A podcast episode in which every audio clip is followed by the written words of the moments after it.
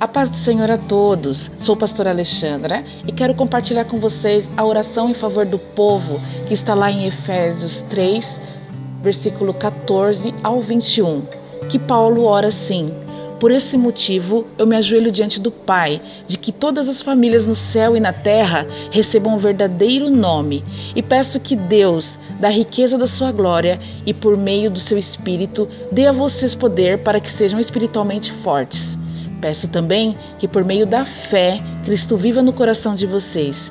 E oro para que vocês tenham raízes e alicerces no amor, para que, assim, junto com todo o povo de Deus, vocês possam compreender o amor de Cristo em toda a sua largura, comprimento, altura, profundidade.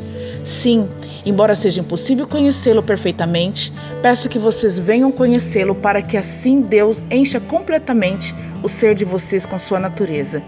E agora, que a glória seja dada a Deus, o qual, por meio do seu poder que age em nós, pode fazer muito mais do que nós pedimos ou até pensamos.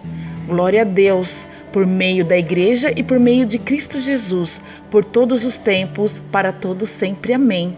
Paulo estava orando pelos Efésios, pedindo a Deus que conceda o poder do Espírito Santo no homem interior, para que Cristo habite pela fé nos vossos corações, a fim de estando arraigados, aprofundados em amor, possam perfeitamente compreender juntamente com todos os santos, com todos os, os irmãos da igreja, qual é a largura, o comprimento, a altura, a profundidade do amor de Cristo?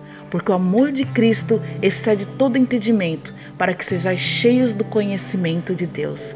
Porque aquele que é poderoso para fazer tudo com abundância, sempre realizando além do que pedimos ou pensamos, conforme o poder que nos opera, a Deus seja dado toda a glória na igreja, por Jesus Cristo em todas as gerações. Amados irmãos, que essa palavra entre dentro do seu coração pela fé. Há pão na casa do pão.